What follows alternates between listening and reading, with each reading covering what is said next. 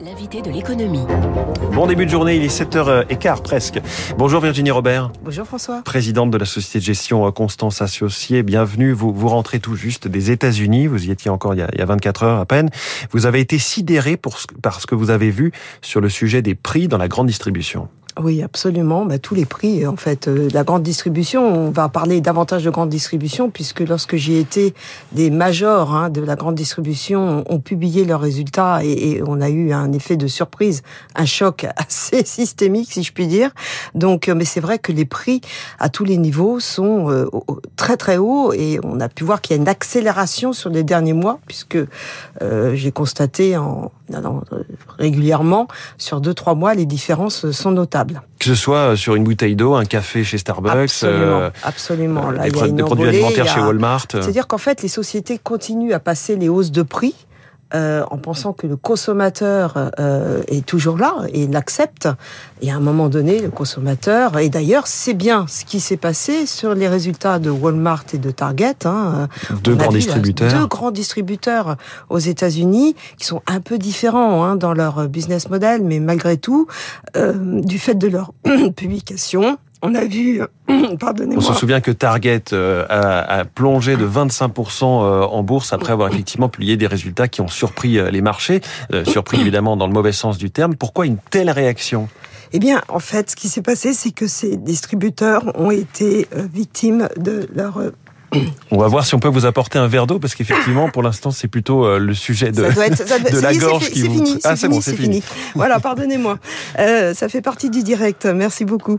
Euh, bien, donc oui, en fait, ils sont un peu victimes de leur succès. C'est-à-dire que ces distributeurs ont été les champions pendant la pandémie pour faire, euh, pour euh, gérer leur euh, chaîne d'approvisionnement. Oui. Euh, et euh, qu'est-ce qu'ils ont fait? Ils ont cru que euh, la tendance que nous avons eue pendant la pandémie, c'est-à-dire on l'a vu, le consommateur, eh bien, il s'est porté sur des biens d'équipement de la maison, il s'est intéressé dans le textile à une certaine euh, catégorie de textile, etc. Tout Ouais. ça, c'est fini.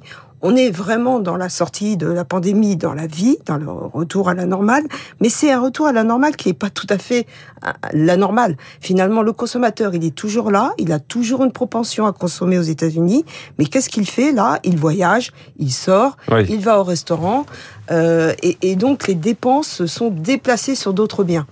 Et ces distributeurs, euh, ayant très très bien géré finalement leur chaîne d'approvisionnement, se sont retrouvés avec des biens que les consommateurs ne veulent plus. Voilà, tout simplement. Donc on cite évidemment la petite histoire, mais qui est très significative de Target, qui s'est retrouvé avec des stocks de réfrigérateurs qu'il a fallu euh, stocker. Mm. hein. Et on sait que pour un distributeur, stocker, coûte horriblement ça- cher, ça les stocks, Très cher.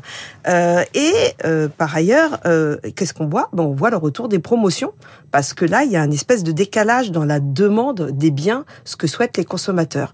Et, et donc, le retour des promotions, pour moi, c'est un signe, effectivement, ça montre bien que le consommateur a un comportement qui est différent. Il faut bien l'intégrer pour l'ensemble des opérateurs, aux, alors pour le moment aux États-Unis, mais je pense que ça sera la même histoire euh, euh, dans, dans, en Europe. Et au passage, euh, la situation n'est pas bonne non plus dans les restaurants euh, que vous avez pu aussi euh, fréquenter ou croiser ces derniers, ces derniers jours aux États-Unis, très cher et pas tous rouverts. Hein, Alors le prix du menu, évidemment, euh, s'est envolé, c'est très clair. Et par ailleurs, il y a moins de restaurants puisque beaucoup ont fermé pendant la pandémie.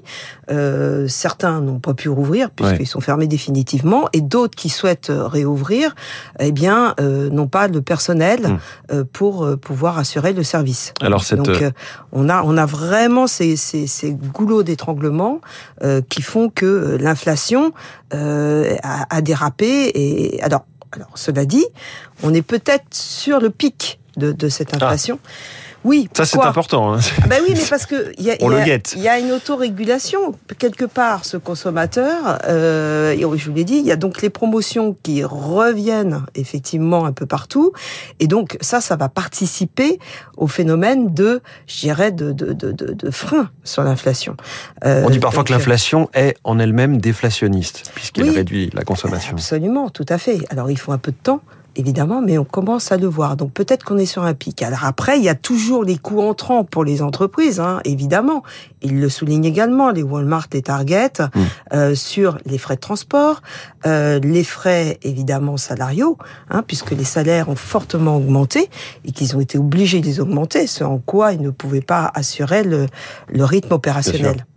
Euh, vous le disiez, euh, la France, c'est peut-être dans six mois, enfin l'Europe en tout cas, souvent il y a un effet décalage de six mois entre tout ce qui arrive aux États-Unis et chez nous.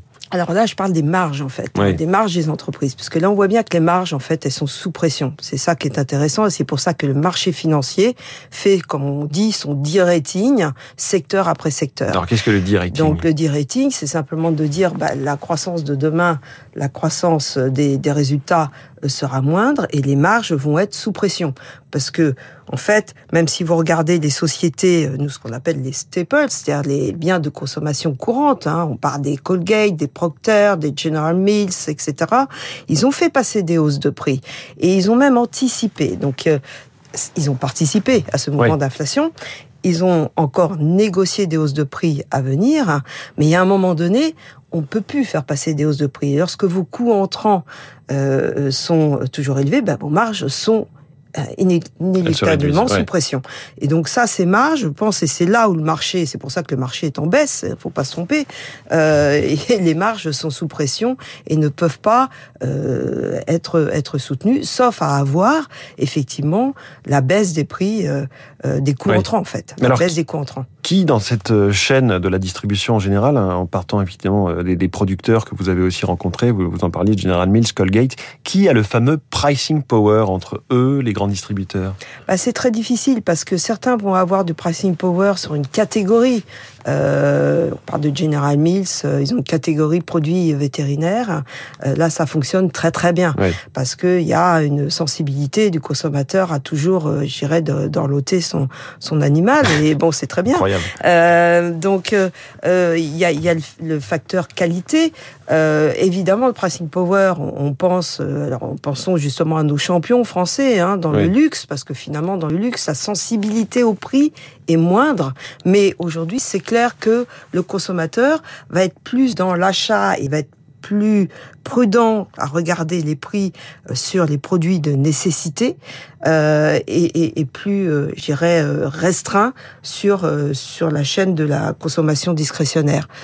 Et vous dites attention au surstockage. C'est un peu l'autre effet euh, pervers d'une pénurie. Absolument, parce que comme toujours, on, anticipe et puis on pense qu'on est sur un rythme. C'est très, c'est un exercice très compliqué. Et eh bien, de partir sur une tendance et d'avoir les biens, de se dire que on va toujours être en en, en surdemande quelque part et de se retrouver euh, finalement à un, moment donné avec un ralentissement économique sensible et se retrouver en surstockage. Ça, c'est on, on, pourra effectivement le, le, voir dans différentes catégories d'activités. eh ben nous voilà prévenus. Merci beaucoup Virginie Robert, présidente de la société de gestion Constance Associée. Merci beaucoup. Il est 7h22.